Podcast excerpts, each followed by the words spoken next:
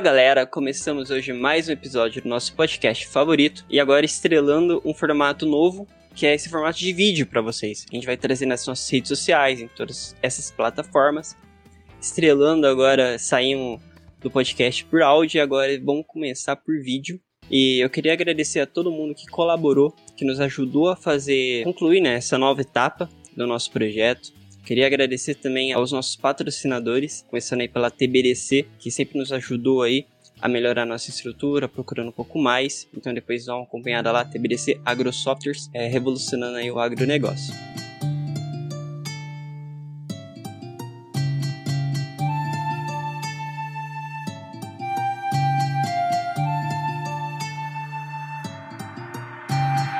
Bom, para iniciar esse novo episódio, trouxemos aqui um assunto muito importante, que é essa parte do home office e como as pessoas estão lidando com isso na situação atual, em trabalhar em casa, com todos os seus problemas, tanto externos e mental. E para hoje, trouxemos aqui uma grande convidada, a doutora Carol Cruz, psicóloga. Doutora, fique à vontade para se apresentar, seja bem-vinda ao nosso episódio. É, Sinta-se confortável. Estamos em casa, né? Então, mais fácil se sentir confortável. O exemplo na prática do nosso assunto. Exato, exatamente. Obrigada pelo convite. É uma honra poder estar aqui. Espero que a gente consiga agregar essa informação aí para ajudar mais pessoas que estão passando por essa situação agora de trabalhar de casa e conseguir ainda, né, apesar de fazer mais de um ano, se adaptar a tudo isso, porque por mais que faça muito tempo, às vezes a gente, a gente falta alguns ajustes. Exatamente, tem vários problemas que isso agrega, né? Isso vai de cada um também. Eu acho que cada pessoa pode ter um comportamento diferente. E o trabalho também influencia bastante. Eu já faz bastante tempo que trabalho home office, então tenho algumas experiências aí também para contar. Legal, isso é bom. Agregar também. Bom, doutora, é, pro pessoal que não te conhece e tudo mais, conta um pouco mais sobre você, como foi essa entrada no assunto. Eu sou Carol, né, como você disse. Podem me chamar de Carol, eu fico mais confortável é, fica mais próximo, né? Eu trabalho com a Gestalt Terapia, sou psicóloga, formada pela PUC Campinas, aqui de Campinas, né? Moro aqui, atuo aqui desde então. É, como eu digo, essa questão do home office, o CRP, ele aprovou já antes mesmo a gente fazer o atendimento online. Eu falo com meus clientes que eu cuspi pra cima e cair na testa, porque eu não aprovava, eu não achava algo legal. Né? Eu falava, como assim o ser humano, né? A gente já tá tão distante do outro e trabalhar com home office. E me adaptei, assim como muitos, né? Entrei nisso, estou desde então só no home office atendendo os clientes online, tem fluído muito mais do que esperava. Né? Então é algo que realmente eu falo, nós somos seres adaptativos. Então a gente consegue, se a gente quiser, a gente consegue. Então, é, essa sou eu, partilhando essa, um pouquinho dessa experiência que eu também entrei, foi algo novo para mim. Eu acho que essa experiência agregou bastante coisa a todo mundo. Sim. Né? Porque foi um aprendizado a gente passar por toda essa situação. Tudo bem que foi vários problemas de uma vez só. Mas sair um pouco dessa zona de conforto, eu acho que é o principal, né? Sim. Quando começamos aí nisso tudo, muita gente não gostava do home office. Eu acredito que até algumas empresas ficavam com o pé atrás. Talvez até fiquem até agora, né? Uhum, com relação a como as pessoas iriam reagir com isso. Mas também tiveram muitas coisas boas, né? Tem várias empresas aí que agregaram esse sistema e falaram que vai fazer isso pro resto da vida. Uhum. Também é um ponto que a gente vai falar mais pra frente. Ok. É, doutora, é, você já escreveu um texto sobre o assunto e tudo mais. De todos os pontos, assim, eu acho que essa parte da adaptação é o começo de tudo isso, né? A adaptação de você ter uma rotina fora e já começar agora a trabalhar dentro de casa. E geralmente as pessoas não moram sozinhas, né? Ah, acho, acredito que a grande maioria tem ou mora com seus pais, irmãos, ou mora com sua família, seu, sua esposa, filhos. Tudo isso uhum. traz diversos problemas diferentes. É, de todos esses problemas assim, como que foi essa mudança para você das pessoas? Teve algumas pessoas que tiveram mais dificuldades quanto a isso? E quais os problemas que pode agregar nessa transição? Do pessoal não consegui se adaptar? É. As primeiras coisas que eu acompanhei foi a questão do medo, né? Então, uhum. a primeira coisa assim, será que eu vou conseguir ficar com o meu emprego? Será que eu vou dar conta, né? Será que eu, que eu tenho estrutura suficiente pessoal e física do espaço, né, para poder dar conta desse trabalho? Então, eu percebo que o medo de conseguir realmente manter o emprego. Que aí que foi onde, vamos dizer que as questões de dificuldades e a autocobrança começaram, né? Porque tem as questões familiares daqueles que, em questão de estrutura, tem filhos, às vezes está em reunião, tem um filho ali, ou às vezes não tem um espaço, né? Como aqui eu consegui ter um espaço para poder atender os clientes, às vezes as pessoas não têm esse espaço, elas trabalham na sala de casa, na cozinha de casa, ou seja, a casa vira um ambiente de trabalho como um todo. Aí imagina, não tendo um espaço muito adequado para o trabalho, ficar grande parte do dia nesse espaço, com crianças ou, enfim, outros sons influenciando que distraem é complexo. Então, esse receio foi, acho que, a primeira coisa que começou a fazer as pessoas se dedicarem ao excesso e perderem um pouco o feeling dos seus limites na questão do trabalho. E aí a gente começa a, aqueles que procuraram terapia ou às vezes um outro tipo de ajuda, a encontrar formas de se adaptar isso de um jeito saudável, encontrar é, o equilíbrio. Eu falo, o segredo é o equilíbrio. E esse equilíbrio dentro de casa, às vezes, é um pouco difícil de conseguir, porque tudo se mistura muito no nosso cérebro, né? Então, uma coisa que eu orientei meus clientes é conseguir encontrar rotina, que eu, é muito importante, a gente pode falar mais um pouco disso mais para frente, é, o espaço, trabalhar essa questão do espaço. Então, eu acho que o primeiro ponto foi o medo. Né? Além do medo da questão da pandemia e etc., que, né, que tudo, todos nós passávamos e ainda passamos por isso, a questão de manter o trabalho. Como manter o trabalho estando em casa? Como mostrar minha produtividade estando em casa? acho que esse ponto do medo realmente foi, foi importante. Como eu falei, eu, eu passei por essa transição. Eu trabalhava presencial e depois, por conta da pandemia também, eu tive que mudar e ficar home office. Tô assim até hoje. E realmente dá uma.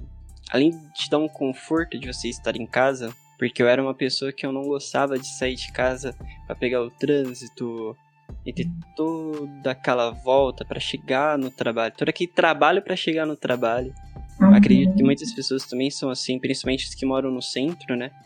Sim. É, Campinas já acha isso. E eu acho que também a parte de, como você mesmo falou, de ter essa rotina, eu acho que faz a total diferença, principalmente nesse começo, mas também pra você deixar algo saudável.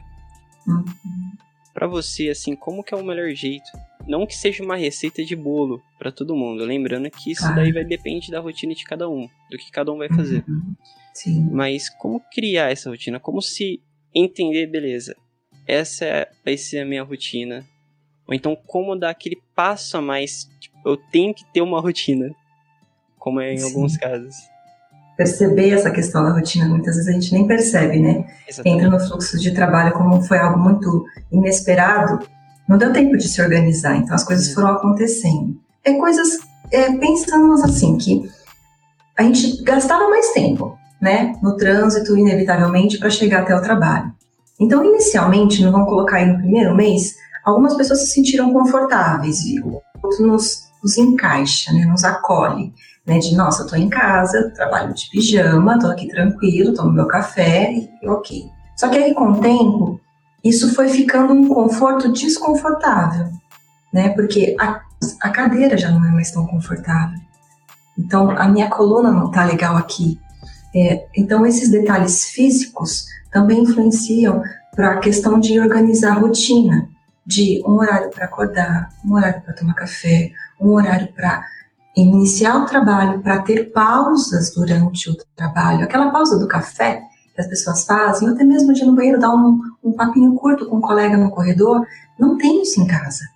É, as pausas, às vezes, que eu vejo que as pessoas têm oportunidade de fazer, é uma pausa de, hum, vou aproveitar e vou lavar a louça, vou aproveitar e vou arrumar tal coisa. Então, ou seja, não existe pausa, tá o tempo todo trabalhando, porque são trabalhos de casa, são coisas que a gente está ali, não está uh, relaxando, né? Tá trabalhando de alguma forma. Então, horário para almoçar, conseguir organizar a questão da alimentação, porque, querendo ou não, a gente está o tempo todo parado casa, às vezes sem sair, sem interagir, sem tomar sol. A alimentação influencia. Né? O sol influencia. Eu falo, o sol é muito importante parar para tomar sol. Parece que não, mas é algo tão sutil que a gente tem aí de graça e faz tem muitos benefícios. Então, essas pausas entre o trabalho, a água, ter água sempre disponível para ir tomando água. Às vezes as pessoas estão tão ali focadas, querendo produzir, fazer, fazer, e esquecem de tomar água. E o final, que é o horário de parar. que é isso, percebo que muita gente perdeu o feeling de parar. Então, querer entregar, querer produzir, querer entregar, querer produzir para com medo, né, de perder o trabalho, né, porque muitas vezes até viu pessoas, colegas sendo dispensados por conta da pandemia, perderam o limite. E aí começou, né, a, acumular várias coisas de problemas de saúde, de problemas com a família, e, enfim, problemas físicos que interferem, né? Então, encontrar um limite de horário de trabalho, de parar, que é uma coisa que eu converso muito com os meus clientes. Então, como você falou, não é uma receita de bolo. Então, é olhar cada um dentro da sua necessidade, daquilo que trabalha, e conseguir, dentro daquilo que você tem, parar para se olhar. Realmente, parar como se eu falo, eu falo como se saísse um pouco de fora, assim, olha como se fosse uma terceira pessoa.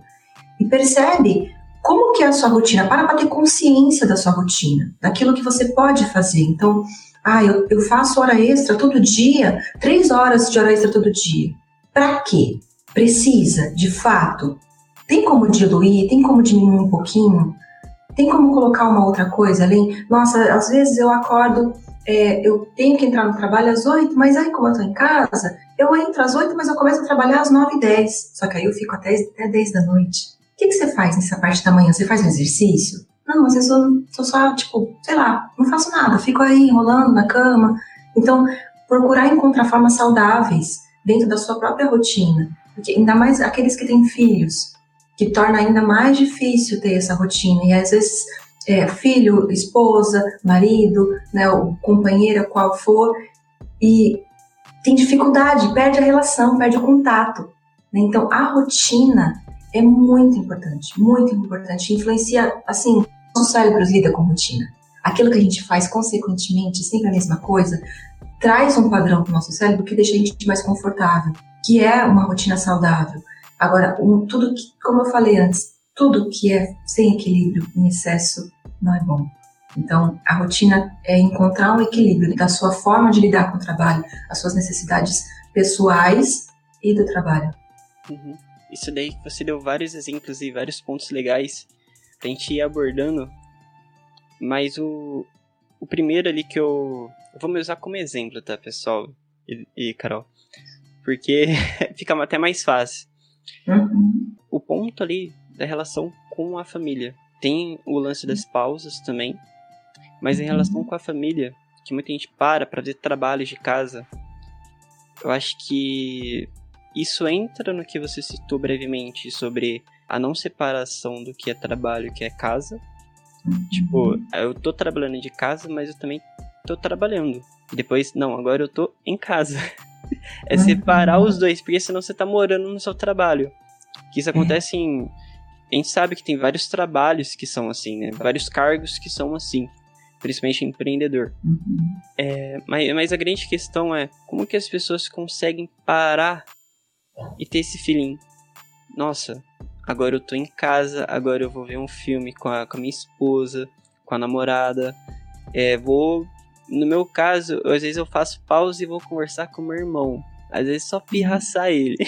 Uhum, só pra gente dar uma risada, fica de boa, depois voltar. Uhum. E o outro, outro ponto também é o contrário, que acontece comigo também.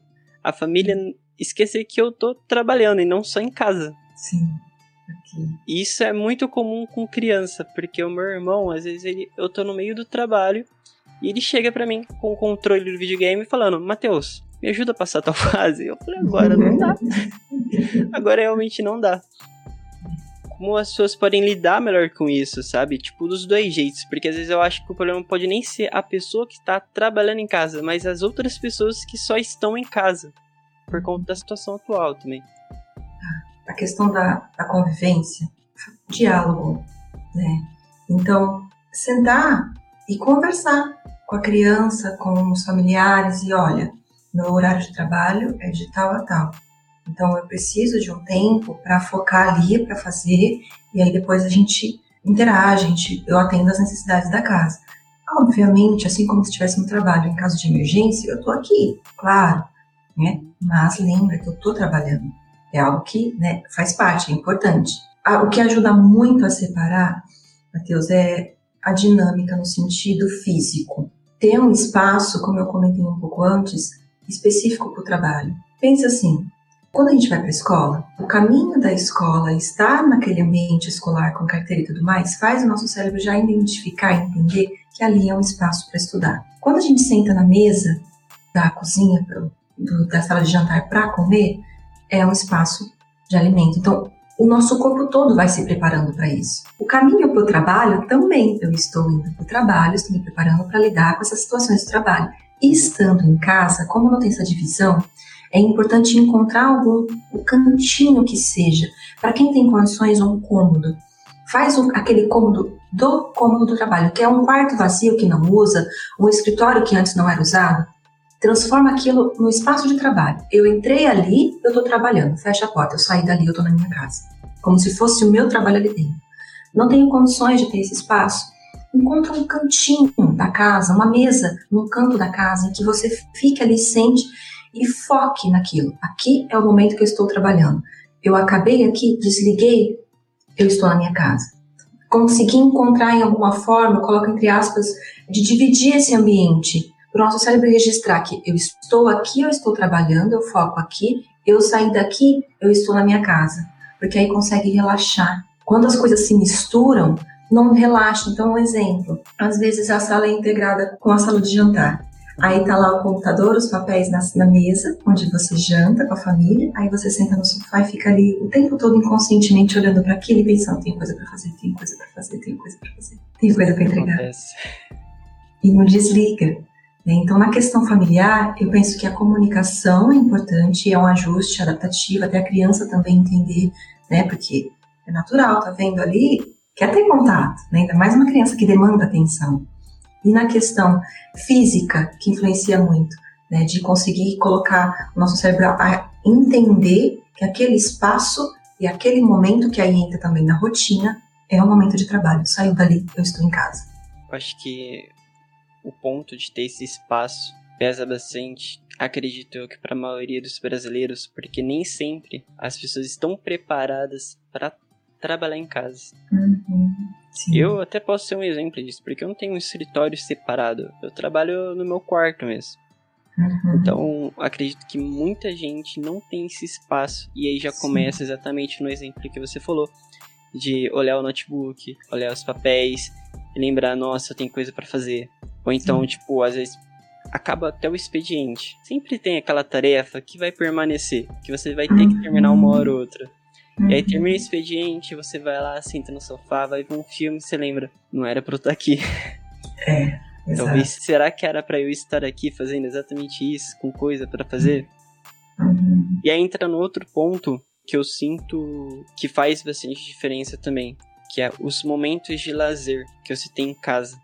Tudo bem que nessa pandemia mudou bastante coisa, né? O nosso lazer está sendo dentro de casa. E às vezes as pessoas não dão a real importância de dar um tempo para se divertir. Cuidar de você, tipo, qual foi a última vez que aquela pessoa brincou? Então, Sim. como que as pessoas podem dentro de casa mesmo, não digo arrumar coisas para fazer, mas tipo, se divertir e esquecer do trabalho sem se culpar eu acho que essa seria a regra do sucesso, não se culpar por não terminar o trabalho. Calma. Agora está para se divertir. Eu entendo que eu penso assim que é, um, é uma questão que não vai ser feita assim do nada. É, uma, é uma construção. Ou talvez uma desconstrução, né? Então, coisas simples que podem ser feitas, coisas do dia a dia que antes a gente não tinha tempo para dar atenção e valor, por estar em casa, começa a poder perceber. Um exemplo, cozinhar. Tirar um momento para estar ali presente cozinhando. A questão é estar presente, consciente do que está fazendo, focado, inteiro ali, entregue. Então, sente o cheiro da comida, toca, sabe, o alimento, entre em contato com o que você está vendo. Se tiver alguém da família, chama para fazer junto, tem essa interação. Quando for, às vezes, assistir algum filme, realmente solta o corpo, relaxa, percebe o seu corpo tenso. Às vezes a pessoa não percebe. Às vezes até na hora de dormir, Matheus, a gente deita. Eu falo para mim mesma, às vezes eu deito na cama e aí eu tô ali tentando dormir, de repente eu sinto meus ombros. Eu respiro, relaxo e sinto meus ombros. Aí eu durmo. Então muitas vezes a gente está tenso e não percebe. Então a consciência corporal faz a gente ter consciência do nosso meio e ajuda a relaxar, a perceber, a ter esses momentos de interação mais genuínas. Outras coisas que podem ser feitas, Compra uns jogos bobos, que seja um jogo de baralho, sabe? Ou uma forca, brinca de forca, de coisas antigas, de manuais que a gente brincava quando criança, desenterra, sabe? Um crochê, ou às vezes uma menina, até um menino, aprendeu, eu tinha vontade de aprender um crochê ou pintar. Eu, falo, eu percebo que tem pessoas que eu, sugiro até de resgatar coisas antigas, que queria fazer e não fazia, que não podia ou não tinha tempo para fazer, sabe? Então chama a, aquele, aquela pessoa que está em casa morando junto ou estando sozinho para interagir com essas coisas. Senta no chão, joga um jogo, esteja ali presente. Então é consciência. Não adianta estar ali fazendo aquilo por fazer. Não, eu vou cumprir esse padrão, vou fazer isso porque eu tenho que estar perto do meu esposo, da minha esposa, ou brincar com meu filho, mas estar com a cabeça longe. Uhum. É estar consciente. E a consciência corporal ajuda a gente a estar presente, estar ali realmente entregue. E isso ajuda a relaxar a mente e o corpo. Então, estar sempre consciente do que está fazendo, consciente dos seus sentidos, entregue aquilo, seja o mais simples que você for fazer, ajuda a dar uma relaxada e ter um momento de interação pleno, realmente. Entendi. E eu acho que essa traz muita dificuldade, como você mesmo falou, não é feito da hora para outra. Tem que ter esse, todo esse trabalho também, ou de você construir tudo isso, ou você até meio desconstruir, né? Como você mesmo uhum. falou. Uhum. Eu senti isso. Vou me usar como exemplo aqui, porque agora é exatamente o, o assunto que eu vivo. Eu sinto bastante isso até hoje por conta que eu sou uma pessoa muito. não seria agitada, mas eu acabo arrumando bastante coisa para fazer. E eu tenho o dom de arrumar bastante coisa para fazer de assuntos completamente diferentes. e esse é o maior problema, porque às vezes você acaba não se organizando. Só que eu tô me policiando um pouco mais e até comprei aqui a Alexa. Agora ela tipo, pra quê? E ela fica me lembrando. É uma assistente virtual. Perfeito, perfeito. É. E é esse o ponto, já enganchando, que eu ia falar. As pessoas, às vezes, têm dificuldade e acabam não vendo. Eu sou uma pessoa que não sou muito organizada com meus compromissos. No sentido de, tipo, esquecer, às vezes, alguma coisa. Uhum. E eu acabo não conseguindo adaptar o meu tempo para fazer tudo que eu quero fazer e também com o que eu tenho que fazer. Às vezes eu acabo continuando no trabalho, às vezes até sem muita necessidade, porque não era algo urgente para terminar naquele horário, pode ser feito no outro dia. E aí eu acabo atrasando algo que eu tinha que fazer naquele horário. Janto mais tarde, acordo mais tarde, fico cansado. Eu sinto que o controle disso durante a semana te dá um. Não digo um burnout forte, né? Como o próprio termo já fala, de você ficar estressado com o trabalho mas vai dando uns mini burnout. Você chega na semana, no final de semana, cansado. Não dá tempo para descansar, porque um grande erro que eu vejo é você querer dormir até tarde e isso acaba com o seu final de semana, uhum. literalmente. E a gente tem grandes auxílios da tecnologia para isso. Sim. Como que as pessoas lidam? Isso eu falo pra gente refletir um pouco. É na questão de entender o seu problema. Esse daqui era o meu, outra pessoa pode ter outro. E buscar formas de se ajudar.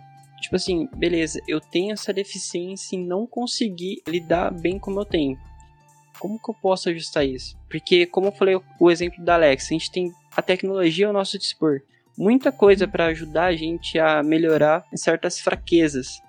E muita gente não vai atrás, muita gente não tenta otimizar o seu tempo também. Isso é algo comum que as pessoas realmente chegam e não conseguem sozinhas entender o problema delas? É, é como na, fica, na aceleração. Então, assim, a gente está tão focado em ter que fazer, ter que fazer, ter que fazer, ter que copiar. Então, tanto ter, olha a carga de ter que sabe? De pegar coisas de fora. Que aí o nossas necessidades ficam em último plano. E aí acessar elas e perceber elas é difícil. Elas estão ali o tempo todo falando. Então, coisas sutis, uma dorzinha nas costas, um, refluxo, um mal-estar, uma leve dor de cabeça, uma vista cansada, sabe? Uma dificuldade de dormir. Muitas vezes, os familiares ao redor já comentaram uma coisa. Só que aquela detalhe, né, casa de ferro e espeto de pau, a gente não dá atenção naturalmente aos toques que os nossos, as pessoas que estão ao nosso redor dão. E muitas vezes, quando a pessoa vem em terapia, a gente conversa, faz a construção e entende. E aí eu falo, muitas coisas que eu vou colocar, que eu vou te ajudar a olhar, você já ouviu de alguém ou você já se ouviu e não deu atenção. Então, a gente tem esse feeling interno e externo às vezes. Só que é como se nós não estivéssemos preparados, talvez, não sei, de, de ouvir aquilo. Quando a pessoa vai para terapia, ela baixa a guarda e fala: eu vou me cuidar. E aí começa a ouvir e fala: hum, minha esposa já falou isso para mim. Nossa, eu já pensei nisso, não dei atenção. Então, é muito sutil porque vai acontecendo aos poucos essa sobrecarga. Né? Então, não é uma coisa que acontece do dia para noite. Quando a gente começou a pandemia, começou um pouco mais latente, mas mesmo assim, não foi tão brusco de falar assim, nossa, tô entrando no burnout. É, não, é muito sutil. Então, essa pequena falta de rotina, de dormir bem, de colocar limites, vai sobrecarregando, o corpo vai dando alguns sinais e a gente vai se afastando, focando no que tem que fazer. Mais uma vez, eu volto para a questão da consciência, que é uma questão assim que, que engloba, Mateus, tudo. Estar consciente. O que é estar consciente? É estar presente, é estar se percebendo, se ouvindo, não ignorar, questionar o que está acontecendo dentro de você. Então, nossa, eu tô, acordei com mal-estar hoje. O que, que será que é? Não deixe as coisas passarem assim como se não fossem nada. Escuta, sente, pergunta para si mesmo. Ai, hoje eu tô com um pouquinho de dor de cabeça. Aí tá, ok. O que, que é essa dor de cabeça? Às vezes falta de água, da, da, da enxaqueca. Agora, né, trabalhando muito mais na frente do computador do que antes, né, é, é vista. Né? Então, trocar às vezes o óculos. Então, essas pequenas coisas que o nosso corpo vão dando sinais e a gente vai ignorando até somatizar e aí entra no burnout, no acúmulo. Essa questão que você falou, um exemplo de organização, de usar Alexa, aqueles que não conseguem ter um aparelho desse, no caso, é, muitas pessoas hoje em dia, na grande maioria, têm acesso ao celular. Põe uma agenda, um despertador, que seja para tomar água a cada meia hora, põe um despertador. Ah, o despertador coloca post-its. Encontra, cada pessoa se identifica mais com uma forma de comunicar. Então, ah, eu sou mais auditiva, eu sou mais visual, eu sou mais tátil. Então, percebe qual é a forma que dá certo para você. Não é porque às vezes usou uma forma que não deu certo que nada dá certo. Experiencia, experimenta. Ah, eu vou pôr post-its. Ah, mas eu sempre esqueço dos post-its, não atenção para os post-its. Tá, então, põe uma coisa no celular. Ou pede para alguém da família estar tá lembrando. Trabalhem juntos. Né? Esses pequenos detalhes vão unindo, somatizando uma, uma questão saudável, que aí evita né, todo o acúmulo que chega a um burnout. Entendi.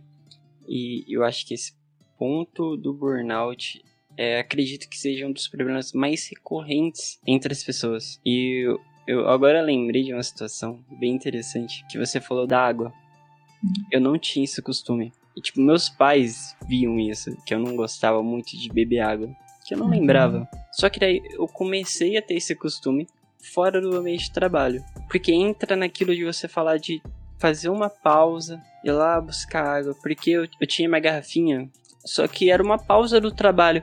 Você tá ali sentado na sua mesa, se levanta, pega a sua garrafinha, vai lá no bebedouro, pega água. Uhum. Aí tem um tempinho que você vai pegar água, você olha um pouco o céu, distrai um pouco a mente, depois você uhum. volta. Sim. E o que você mais quer é terminar a garrafinha para fazer isso de novo. Porque às vezes você não aguenta mais, você fica ali sufocado, às vezes você tá num ambiente que tem muita gente ao seu lado. Senão você não consegue ficar reservado. Esse é o ponto que o home office agrega bastante também. E isso daí é o que eu sinto. Tudo isso vai agregando vários problemas na sua vida. Tem tantos problemas físicos e também um pouco mental. Uhum. E você não lidar isso desde o começo, você vai ter que lidar com uma consequência mais à frente.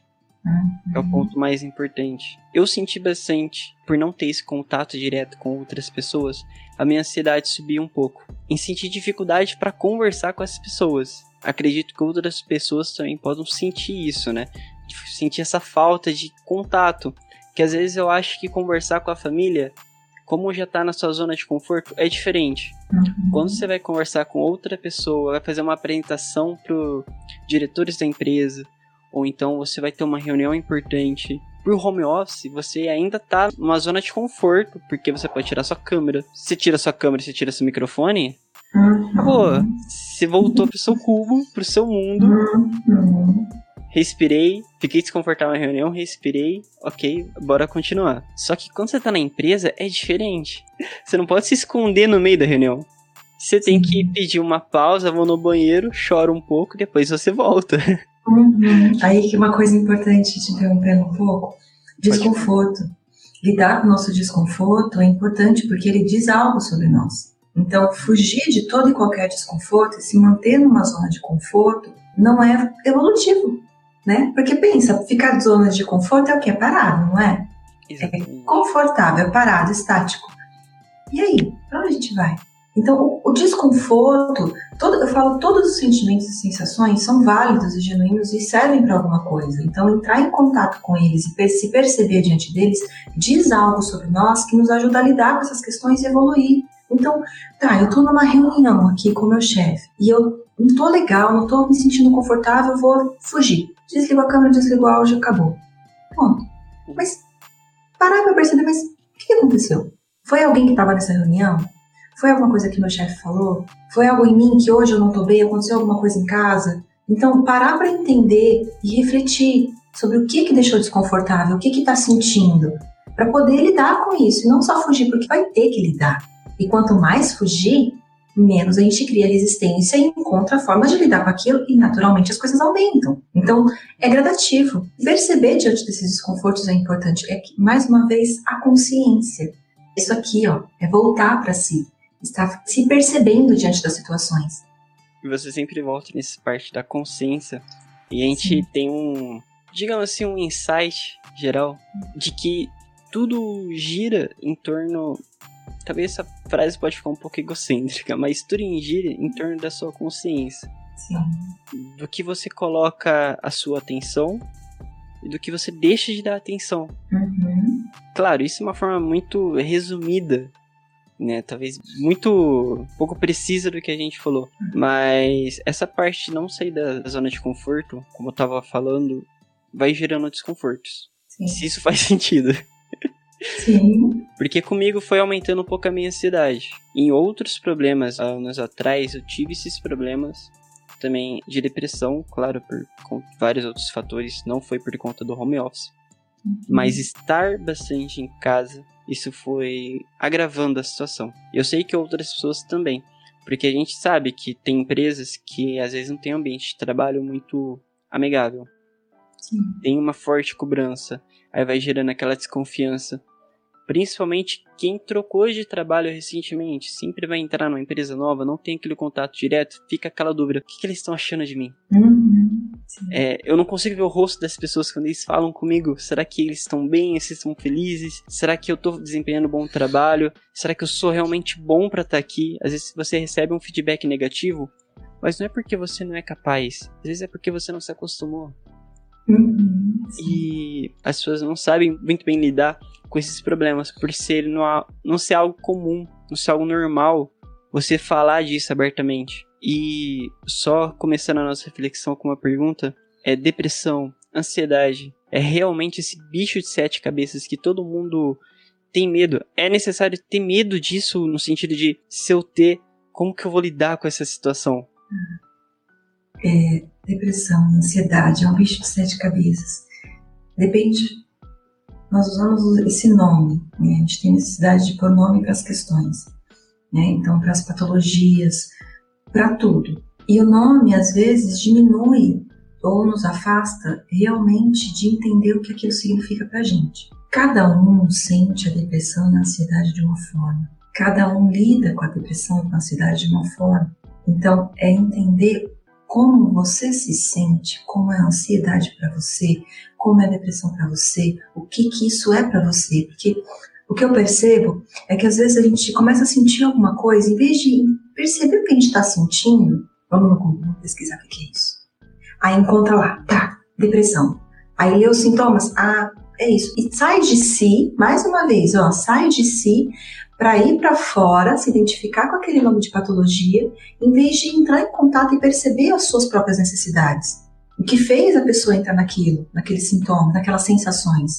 Porque são sensações, são sentimentos. Né? E, isso, e o que leva a pessoa a entrar nessa questão, né, nesse, nesse looping, vamos dizer assim, não sei se é esse nome que daria, é único, é muito subjetivo. Nós usamos os nomes de patologias para estudo e etc., mas na terapia da Gestalt, que é o que eu trabalho, eu olho muito a pessoa, é você. Vamos olhar para você. Você não é depressivo, você não é ansioso, você está. Você está com essas sensações, você está com esses sentimentos. Você não é isso, não se resume a isso, não se diminua a isso.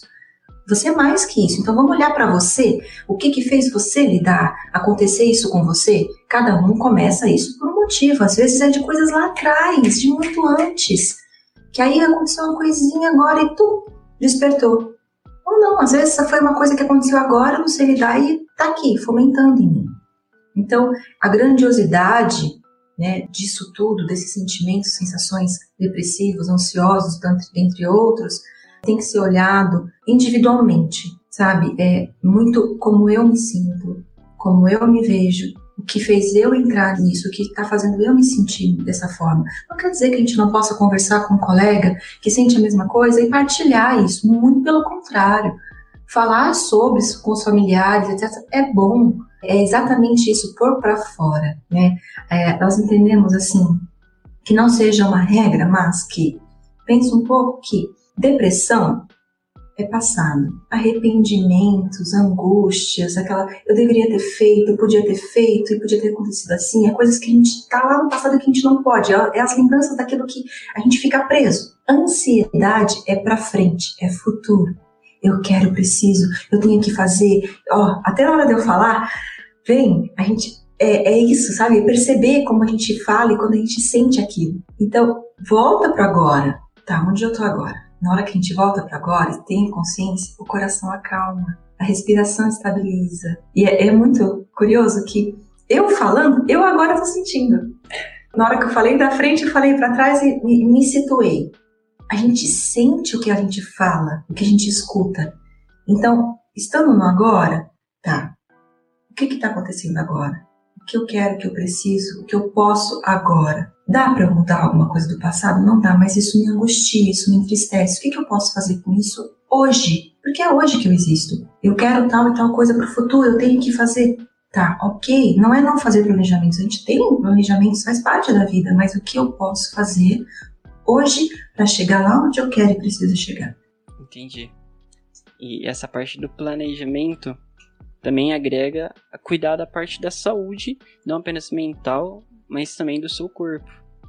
A gente uhum. falou aqui várias vezes em relação a tomar água, ter uma boa alimentação e eu acho que toda essa parte de pensamento, da forma que você se vê, da forma que você fala também, que agrega, não digo agregar, mas a forma com que você fala de você mesmo também gera outra percepção de a forma que você se vê e a forma que você se fala. Eu, eu uhum. senti isso também.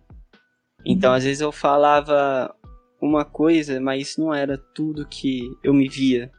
Então, às vezes, você tem as situações que você fala uma completamente mentira, né? Uhum. Não, tudo bem. Mas na verdade você não tá. E você levar isso para fora, conversar. Porque quando você tá em casa, trabalhando de casa, você tem problemas. Todo mundo tem problemas. E às vezes conflitos. Às vezes você não tem uma boa relação com quem tá dentro de casa com você. Às vezes você não tá em casa, morando em casa. Às vezes você tá preso em casa por Sim. conta dessa situação. Sim. Lidar com esses conflitos talvez seja uma parte muito difícil que vai gerando outros problemas também. Uhum. Eu não sei se a forma de você apenas conversar e separar a parte do trabalho, família, dentro de casa, já seja, digamos assim, o caminho para solucionar esses problemas. Mas você se vê, como você mesmo deu o exemplo, vai melhorando. Você vai encontrando caminhos para poder seguir. Uhum. Comigo também foi assim, tipo, beleza, quem que é o Matheus aqui dentro? Como que eu tô hoje? Eu tenho meus sonhos, eu tenho que correr atrás disso, eu tenho que fazer acontecer, que é o principal. Uhum. E às vezes você fica nessa, quero fazer muita coisa, quero fazer isso, quero fazer aquilo. E às vezes você lembra, não tá dando certo, e aí você lembra de coisas passadas e vai virando redemoinho na sua cabeça e você só vai caindo. Uhum, sim. Eu resumiria o home office assim é um misto de emoções. Às vezes você tá muito em cima, às vezes você tá muito embaixo. Uhum. E essa é a, digamos assim, a maior dificuldade de se manter o equilíbrio. Exato. Foi só resumindo tudo Uhum, que a gente vem falando. E tudo bem dessa parte mental, as pessoas têm que ir trabalhando, têm que ir conversando e aceitar. Beleza, eu não tô bem. Começa por aí. Você tá bem? Não, eu não tô bem. E fala, vira pra sua mãe e fala: Mãe, eu não tô bem. Uhum, Com certeza você já vai dar um passo pra resolver isso. Sim. Do que você tentar, talvez, levantar o peito e falar: Não, eu tô bem. Depois, quando você volta pro seu quarto, volta, aquilo vai gerando outras coisas. Aí, de repente, você vai tendo crise de choro, vai tendo várias coisas e é difícil você lidar. Sim. Porque muita gente acha que tá sozinha, mas não tá. Você tá com sua família aqui. Você tem amigos. Tudo bem que você pode estar morando sozinho. Mas sozinho, realmente você tá sozinho? Uhum. Eu, eu acho que eu me alonguei bastante nessa parte. Mas é isso Mas, eu vejo também, é, voltando nessa parte física, da saúde física. Muita gente às vezes fica, ah, eu vou dormir até mais tarde, começo na hora do trabalho, ah, eu tenho que entrar às nove, beleza, vou acordar 8h50. Uhum, Aí eu começo a trabalhar, dou bom dia, pego meu café, sento na minha mesa, vou tomando meu café. E aí você vai engrenando o dia aos poucos. E tem pessoas que já dão uma outra cara. Eu acordava às 5 horas pra poder correr, pra dar tempo de chegar no trabalho às 9. Beleza, agora eu posso acordar às 7. uhum, Posso fazer minha corrida, mas isso continua a rotina. Sim. E voltando nessa parte da rotina com a saúde física, muita gente deixou ela de lado e muita gente também, isso tem exemplos pra falar, é, começou a, a mudar por conta desse horário. Eu posso fazer mais em cima da hora, eu tenho mais tempo de manhã pra poder fazer. Antes, eu tinha que acordar muito cedo, deixa quieto, não quero fazer nada. Uhum, uhum. Dá essa real importância pra saúde física. Qual que é a importância de ter um corpo forte, além de uma mente forte? Pra gente refletir um pouco sobre isso. Porque muita gente acaba não dando real importância. E eu confesso que eu sou uma delas. Meu corpo não tá forte. Entendo. É, uma coisa importante é que mente e corpo é uma coisa só. No nosso tempo atual, a gente segregou e dividiu muita coisa. Né? Tudo muito dividido, muito estudado de, por partes. Mas no fundo, o corpo é uma coisa só. Então a gente fala, o corpo fala. Então a sua mente e o seu corpo estão interligados. Tem uma frase, como que é mente sadia, corpo sã? Acho que alguma coisa assim. Tem alguma frase que ilustra essa questão única. Cuidar do corpo, alimentação, atividade física, vai influenciar na mente. Pensa, na hora que uma pessoa corre, ela gera hormônios que trazem uma sensação de felicidade, saciedade. Isso é o quê? Mente. Se ela trabalha a mente, acorda e pensa, não, eu vou, eu vou trabalhar disposto, eu vou fazer isso, ela, pela mente, manda mensagens para o corpo, para o corpo agir, movimentar. Exemplo, tô lá correndo, andando de bicicleta. Nossa, tá difícil. Nossa, tem uma subida agora. E aí, se a pessoa pensa desse jeito, no sentido de, ai, tem uma subida agora, que essa, sabe essa coisa para baixo? O corpo vai para baixo. Agora, se a pessoa tá ali fazendo, fala, tá, não, vamos lá, eu vou conseguir. O corpo vai para cima. Olha como as coisas estão interligadas, é uma coisa só. Então, é isso, é unificar, é entender que o seu corpo e sua mente estão juntos e a mente manda no corpo. Aquilo que você pensa, você produz. Se você acredita, se você foca, você faz. Então, tudo isso não é separado. Não é eu mamando na minha mente, eu tenho pensamentos que eu não controlo, eu tenho pensamentos que eu não sei o que são, ou eu não controlo o meu corpo porque eu não consigo. Consegue. Nós somos capazes de fazer qualquer coisa, só que nós não queremos qualquer coisa. Eu falo, o ser humano tem a capacidade de fazer tudo. Só que não é tudo que a gente quer. Então encontra aquilo que quer que faz sentido para você e faz. Ah, é correr que faz sentido para mim? É correr que eu posso, que eu quero agora? Ok. O que, que eu preciso para correr? Onde eu posso correr? O que, que é confortável para mim? Quanto é confortável para mim? E é muito assim também, Mateus, que as pessoas olham exemplos de fora e em vez de olhar para si, se encaixar diante daqueles exemplos e ver o que realmente faz sentido para ele, quer seguir 100% aquele exemplo e se frustra. Porque o exemplo acompanha nas redes sociais uma pessoa que sai todo dia de manhã, 5 horas da manhã, faz alimentação X e vai e volta e faz atividade, aquela coisa toda. E olha para, não, se ela faz, eu faço. Faz, você consegue, mas no seu tempo, do seu jeito. E realmente, será que você quer isso? Você pode querer algo melhor que isso, você pode querer algo da sua forma, que faz sentido para você, que faz bem para você. Então, se movimentar, como eu falei, que é o tomar sol, né? Sair para dar uma caminhada, né? Andar com o cachorro, coisas que são ligadas à natureza. Nós somos animais. A gente esquece disso.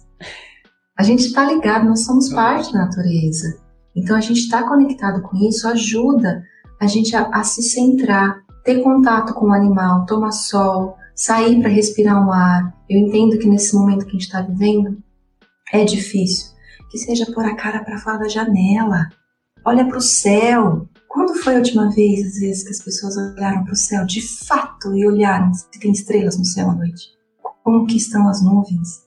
Como que é o sol? Olhar mais para diante e ver, nossa, tem uma árvore lá que eu nunca reparei. Então, essas coisas que fazem a gente se conectar e perceber, olhar o mundo de uma forma mais colorida, porque pensa, a gente está preso dentro da bolha, da caixa, como você citou um pouco. E a gente vê o quê? Tela, parede, tela, parede, tela, parede. Cadê a vida? Além das pessoas que moram com a gente. Cadê a vida?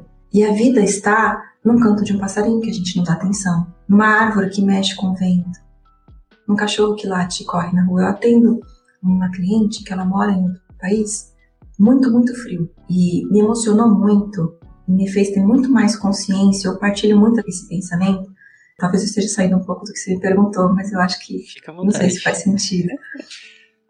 que chegou um, um, pequeno momento de sol onde ela está morando, e aí ela abriu, pôde abrir, olha só, ela pôde abrir a janela, porque ela não podia, porque estava muito frio. Ela ficou feliz por ter podido abrir a janela, e ela colocou sementes na janela para vir o passarinho.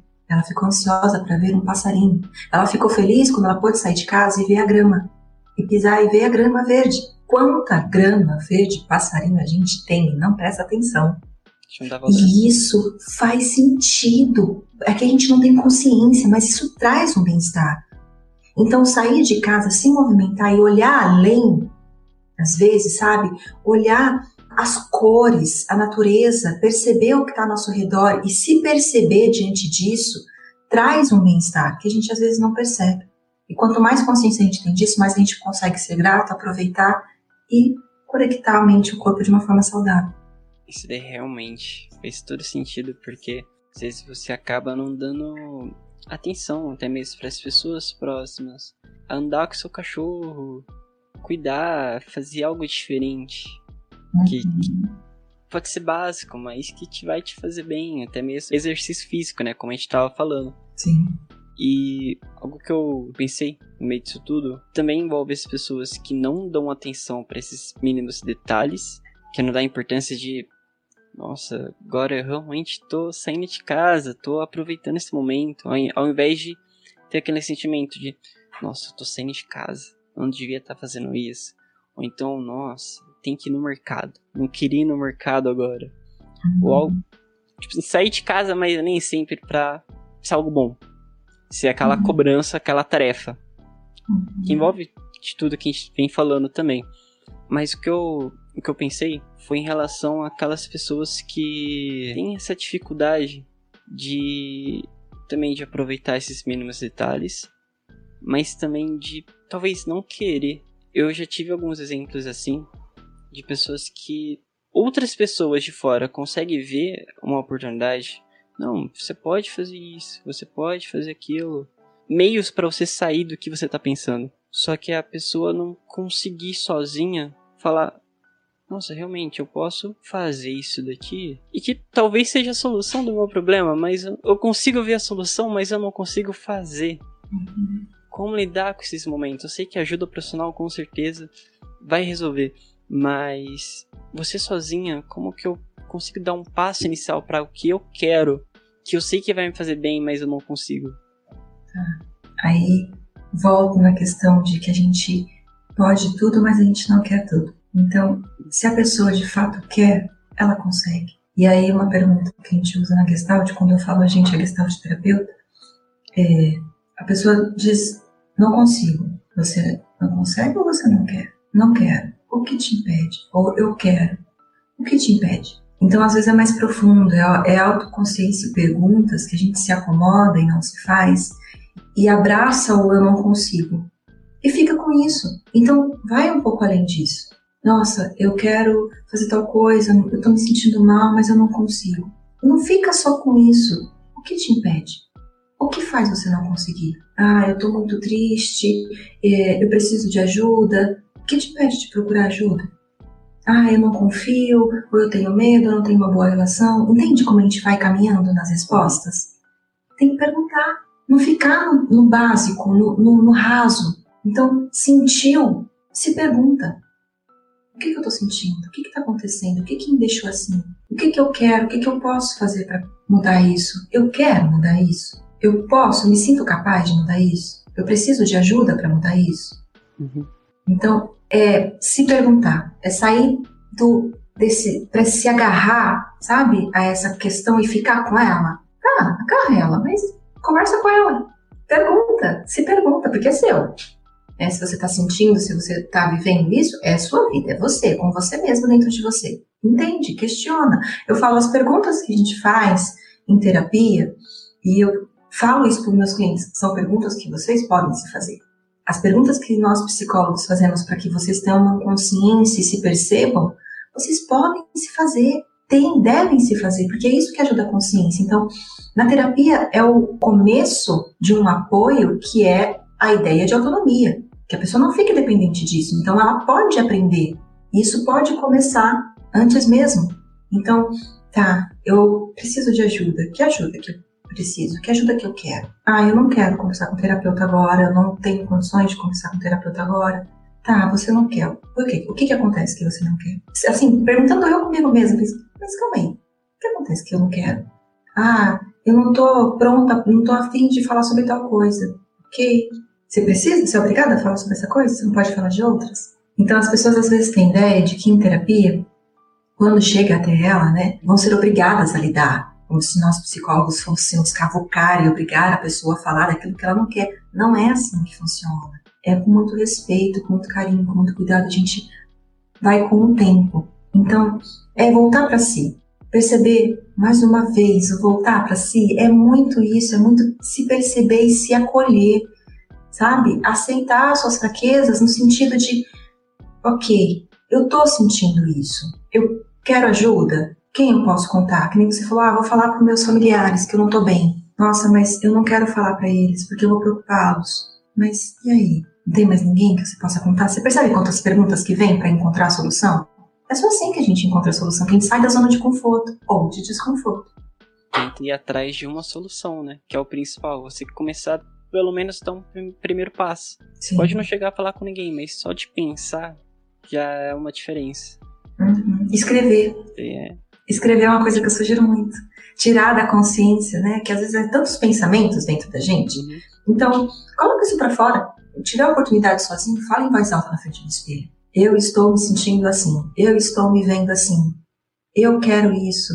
Se conecta com você mesmo. Ou escreve sobre aquilo, põe para fora de alguma forma, torna palpável, tira das ideias, do mundo das ideias. Isso ajuda a tomar contato e encontrar a solução. Isso aí foi um ótimo exemplo. E até falando de algo do, do meu próprio irmão, ele tem ele é pequeno e às vezes ele tem momentos muito fofos que ele expõe o que ele tá sentindo desenhando. É um talento que ele vem desenvolvendo durante essa época de quarentena. Uhum. E às vezes ele vai me entregar, às vezes ele tem vergonha de vir aqui no meu quarto por eu ficar um pouco mais afastado por conta do trabalho. Ele uhum. me entrega um desenho me pedindo para eu jogar videogame com ele. Ele coloca lá, tipo, eu e ele jogando videogame. E aí fala, ele deixa na minha mesa e sai. Eu só ouço a porta abrindo, ele saindo e deixa. E é uma forma que ele encontrou de falar comigo, uma forma que ele encontrou de falar com as outras pessoas, de colocar o que ele tá uhum. sentindo. Então, ele tornou um, digamos assim, um hobby dele em algo para fazer. E eu lembro que eu, quando eu era pequeno, também fazia a mesma coisa, desenhava, escrevia, conhecia outras coisas. Quem nunca tentou escrever um poema, por exemplo? Sim. É um exemplo, né? Sim. Pra, pra poder fazer sentir. Bom, Carol, é, voltando um pouco nesse assunto da rotina das pessoas, eu queria entrar num assunto no qual atualmente as pessoas elas estão mais conectadas na internet por conta da situação atual. Uhum. Então elas estão vendo mais as redes sociais. Algumas pessoas estão expondo mais as suas vidas nas redes sociais. Uhum. É, algumas até em busca de ter algum tipo de conectividade. Né? Eu vejo bastante gente colocando mais stories um pouco da vida, da rotina dela, outras tentando conversar mais com as pessoas, utilizando as redes sociais que estão para isso, né? Uhum. E eu vejo da seguinte forma: quando a gente tá no ambiente de trabalho, não importa a situação da pessoa fora dali, quando ela está no trabalho, ela é uma pessoa igual a outra. Se ela pode estar com o mesmo uniforme, ou então o mesmo estilo de roupa, digamos assim, ela vai estar numa mesma mesa que você, do seu lado ou não. Vocês vão almoçar praticamente no mesmo lugar, então não tem essa diferença. Só que quando tá home office, às vezes essas pessoas podem sentir essa diferença e tentar uma comparação um pouco, eu diria, inútil. No sentido de a pessoa olhar a vida do outro e, nossa, que legal, o cara tá trabalhando de frente à piscina. Olha que legal. Oh, o cara foi viajar e tá trabalhando de lá. Nossa, queria ter essa vida. E então, nossa, olha o almoço do cara. Olha o almoço da pessoa. Nossa, olha, ela acorda esse horário para correr. Olha, ela tá praticando em casa. E aí você tenta se comparar e, tipo assim, sem necessidade. É aquela vida da pessoa. Às vezes você pode ficar, não, fico feliz a pessoa ter conseguido aquilo. Ou então, nossa, eu posso tentar fazer também. Só que do meu jeito. Do que Sim. eu posso fazer. Porque às hum. vezes você não pode ir para um outro lugar trabalhar. Você não tem um escritório na sua casa. Mas isso não te impede de trabalhar. Uhum. Né? Isso daí pode trazer vários malefícios para as pessoas, né? Se frustrar em uma tentativa besta de copiar outra pessoa, né? De fazer uhum. essas comparações. Uhum. Isso eu vejo que antes já existia, mas agora se agravou um pouco mais. Qual a sua visão diante de tudo isso? Das pessoas se compararem umas com as outras e às vezes não tem nenhum embasamento. Que eu acho que para mim comparar entre pessoas, eu acho totalmente desnecessário. Só uhum. tende a ter coisas ruins. É, você falou a palavra certa, frustração. Como você foi falando, me veio isso, você tocou nessa, nesse nomezinho, né? É, vai se frustrar, fato, vai se frustrar. A gente se espelhar em alguém, né, para poder conseguir algo e falar, nossa, que legal, essa pessoa faz isso aí, que eu quero fazer também, é uma coisa. Desde que a gente volte para nossa realidade, ver o quanto aquilo nos atende e nós conseguimos e qual é o nosso tempo e forma de conseguir aquilo. Então, às vezes, pô, eu tô vendo uma pessoa viajando e trabalhando. Tá, legal, ok, mas volta para si e vê se realmente faz parte da sua realidade. Muitas vezes aquela realidade nem é uma realidade verdadeira, né? A gente sabe que são coisas que são postadas e a gente não sabe se aquilo é real. Se por trás daquelas, daquela imagem de uma pessoa feliz com uma mesa de café linda um computador trabalhando no tablet, realmente aquela pessoa está feliz. A imagem, ela passa aquilo que a gente quer, a gente consegue moldar a imagem, passar a informação que a gente quer. Isso é marketing, né? É propaganda. Mas não quer dizer que de fato é aquilo que a pessoa está sentindo, não quer dizer que a pessoa está sorrindo, que de fato dentro dela ela está sorrindo. Então, conseguir entender isso sobre as redes sociais, desmistificar a ideia de que o que aparece ali é uma verdade genuína. Só que quanto mais conectado a gente fica, quanto mais a gente olha aquilo e fica naquele looping de olhar aquilo, a gente perde esse feeling. Percebe como é para fora? Eu fico aqui, ó, só olhando, mexendo o dedinho, olhando, olhando, olhando. Eu tô me vendo? Eu tô me sentindo? Eu tô me percebendo? Não, é tudo é para fora. Olha como a gente está com movimentos para fora, deixando de olhar a nossa necessidade, a nossa realidade. Às vezes a pessoa tem alguma forma dentro de casa, do espaço dela, de ter um ambiente gostoso e saudável, e em vez de se adequar a esse espaço, fazer com que ele seja legal, ela fica focando no espaço que o outro está mostrando. E frustrada porque ela não tem aquilo, sem perceber o que ela tem. Então é fato que vai se frustrar. A questão das redes sociais de alguma forma, nessa pandemia ajudou a gente a ter um pouco de distração e contato. Se não fosse as redes sociais, será que a gente conseguiria passar por isso sem contato com ninguém? Então é algo que foi benéfico. Mais uma vez voltamos ao equilíbrio. Com falta de equilíbrio, se torna algo não benéfico, que é o que está acontecendo. As pessoas focam tanto no outro, tanto na vida do outro, tanto no que o outro fala. Muitas vezes pegam aquela sugestão, aquela dica como uma verdade genuína tem que ser assim porque falaram e a grande maioria está falando que tem que ser assim. Mas calma, para para perceber em você se aquilo faz sentido para você, se é isso realmente que você quer, se está de acordo com a sua realidade, ou se você pode usar isso e reformular. Então a gente pega as coisas às vezes com algo fechado, cristalizado, e as coisas são fluidas, são mais leves. Depende da forma que a gente vê, que a gente carrega, que a gente entende isso. Então, as mídias, elas distorcem muito a nossa. A gente permite, de alguma forma inconsciente, que distorça a nossa própria imagem.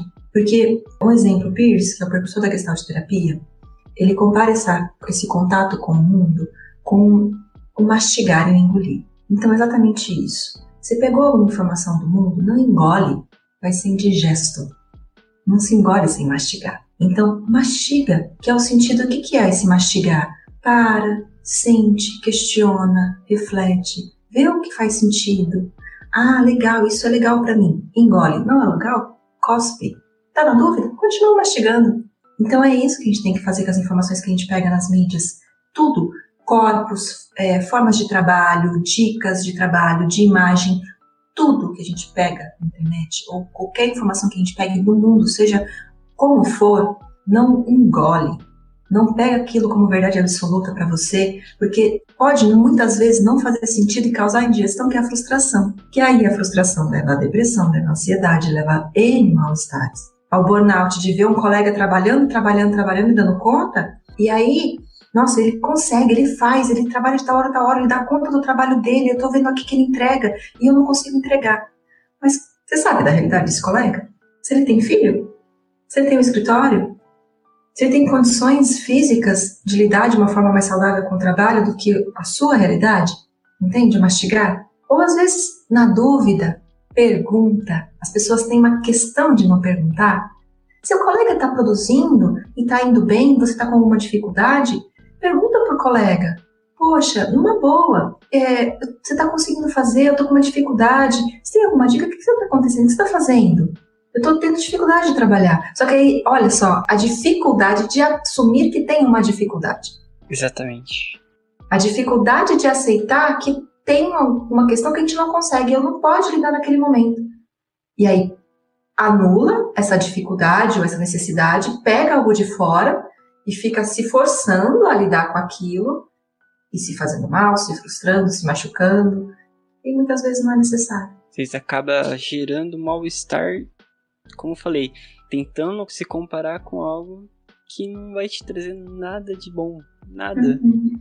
Uhum. E cada um é cada um, cada um teve esse momento, seu aprendizado. É, eu acho que isso foi algo que eu sou desenvolvedor, então aprendi com o tempo que eu encontrei várias pessoas que são melhores que mim e várias pessoas que são piores. É que eu não gosto de usar esses termos, melhores ou piores, porque no final das contas, cada um seguiu um caminho diferente. Então, eu sei que tem pessoas que trabalharam menos tempo que eu, só que eles se dedicaram a aprender certas coisas. Porque às vezes eu, no tempo que eu trabalhei, eu me dediquei em outras coisas. Então eu tenho qualidades que essa pessoa não tem, e as pessoas têm qualidades que eu não tenho. E tá tudo bem. Não tem nenhum Sim. problema nisso. A pessoa não vai ser tipo, nossa, ela é muito melhor que eu. Eu não vou ter que ralar muito para chegar no nível dela. Não, cara. O que você aprendeu tá aqui. Ninguém tira isso de você. E a uhum. pessoa não tem. Não é uma questão também de, tipo assim, de consolo. Ah, o que o cara sabe eu não sei, mas tudo bem, eu, eu tenho aqui meu conhecimento. E fica por isso mesmo. Uhum. Tipo, eu vou me consolar com o que eu sei. Não, é só para você não se comparar. Ok, Isso. ele teve oportunidades, ele foi atrás, ele, ou melhor, ele criou oportunidades, teve aprendizados, da mesma forma que você fez, só que são situações diferentes, são coisas diferentes, foram motivos diferentes para levar a pessoa a seguir esse caminho, uhum. e não tem nenhum problema em você não saber o que ele sabe, e vice-versa. A questão é você não se comparar, porque se eu me comparar, dando um exemplo, se eu me comparar com um jogador profissional de futebol, eu vou me frustrar, porque eu sou muito ruim jogando futebol. E o cara é pago para isso. Sim. É óbvio, é uma comparação que não faz sentido. Então, você comparar com alguém do seu trabalho que é, tem mais experiência ou alguém que estudou, se dedicou para aquilo, você vai se frustrar porque você não passou pelas mesmas experiências que ele para chegar no nível que ele tem. E até mesmo você pegando pessoas próximas, por exemplo, eu tenho um grande amigo meu, que a gente estudou junto, a gente cresceu junto praticamente a nossa carreira. Só que mesmo assim a gente seguiu caminhos bem diferentes. Uhum. Bem diferentes. E às vezes a gente se compara claro, entre amigos, mas você já consegue ver que, mesmo com uma vida muito parecida, a gente tá em níveis completamente diferentes e, tipo, não faz sentido algum a gente se comparar, porque ele tá em um nível, não de maior ou menor, mas o um nível, tipo, de conhecimento dele, que ele teve e que eu não tive.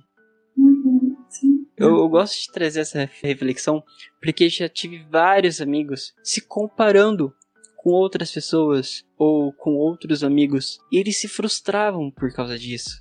Eles deixavam, ao invés de eles darem um passo a mais com motivação para correr atrás do sonho, eles abaixavam a cabeça. Uhum.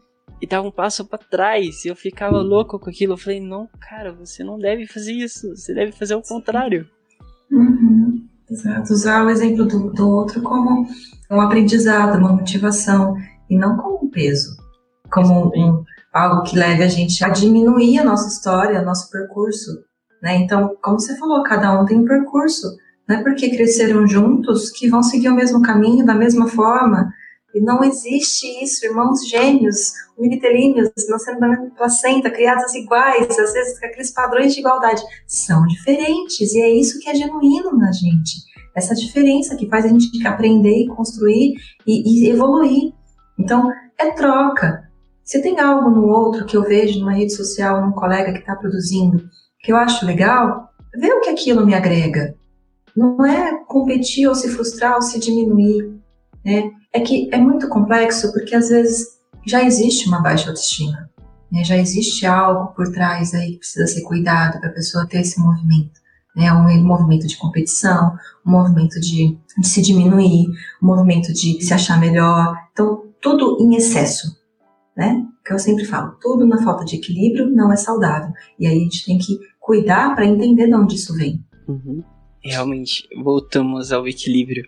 Acho que tem dois pontos que falamos bastante hoje.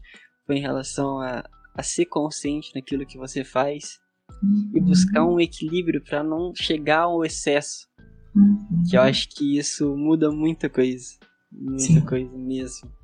Com certeza. Ainda mais nessa situação que a gente vive hoje de. Diria talvez um pouco dos extremos, né? A gente uhum. vive ou o extremo do trabalho ou o extremo com a família e não ter trabalho. Uhum. Eu acho que isso é o, o mais importante. Sim. Bom, Carol, agregamos bastante coisa hoje nessa conversa. Conseguimos chegar Sim. a resultados muito bons. Talvez uhum. ali, né? É claro, uma colocação na brincadeira. A gente fez aqui o passo a passo para trabalhar em casa.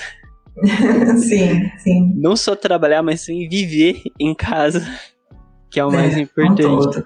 Exatamente. Uhum. Então fica aí o, digamos assim, o nosso manual pro pessoal viver aí, seguir a, a vida agora nessa situação, enfim, no home office aí, uhum. para sempre. Eu queria agradecer imensamente a sua participação, você ter aceitado vir aqui participar desse podcast. Acredito que esse episódio pode agregar muita coisa. Ainda mais esse novo formato aqui ainda tá uma fase experimental. Uhum. então agradeço a sua participação, é você ter aceitado esse convite. Agradeço também por essa conversa que ficou muito boa. Eu curti muito. Eu acho que é sempre bom conversar com uma psicóloga, porque você começa a ver as coisas de maneira diferente, com outro ponto de vista. Uhum. Mesmo não sendo uma consulta, mas sim uma conversa, é, você trouxe ótimos pontos aqui pra gente refletir. Não apenas eu que estou diretamente aqui, mas também é todo mundo que está vendo, né? Toda essa turma que está olhando e aprendendo. Eu espero, assim, do fundo do meu coração, que as pessoas agreguem isso na sua vida, né? Ouçam o que a gente conversou, tudo que foi mostrado, até mesmo os exemplos, e consiga ter essa reflexão da sua vida e ter, eu diria que um novo start, um novo começo, uhum. se podemos colocar dessa forma. Sim. Eu que agradeço, é uma honra. E eu uso muito essa palavra de ser honra, porque de fato é a palavra que faz sentido para mim. Foi uma honra ter sido convidada, né, um privilégio poder compartilhar esse conhecimento, essa experiência. Espero que agregue, que ajude muitas pessoas. Se tiverem dúvidas e mandarem também, que a gente possa ajudar.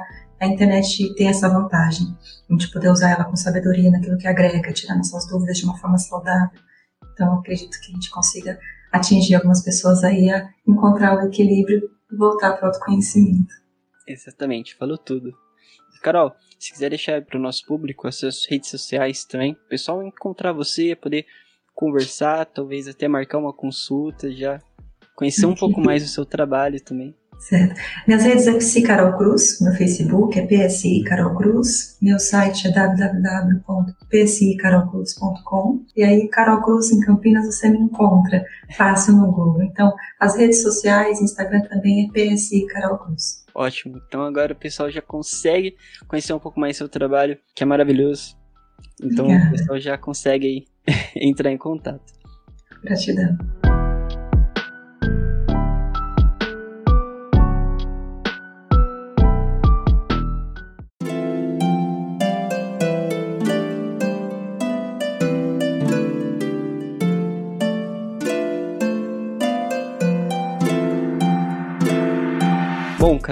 Obrigado por hoje, por essa conversa. Queria agradecer a todo mundo que está vendo esse episódio, que está conseguindo tirar um conhecimento disso tudo, que esse é o nosso objetivo, é levar conhecimento para vocês. Com a gente traz profissionais aqui exatamente para isso, para a gente trocar essas informações, né? Ter esse bate-papo para conseguir, é, de fato, entregar algo que vá fazer a diferença para vocês, talvez para alguns muito, para outros poucos, mas tentar buscar gerar, eu ia falar gerar valor, mas ter essa geração de valor para vocês, que esse é o objetivo do Loop, tá bom? Bom, agradeço a todos pela audiência, todo mundo que compareceu, e é isso. Valeu, turma, até a próxima.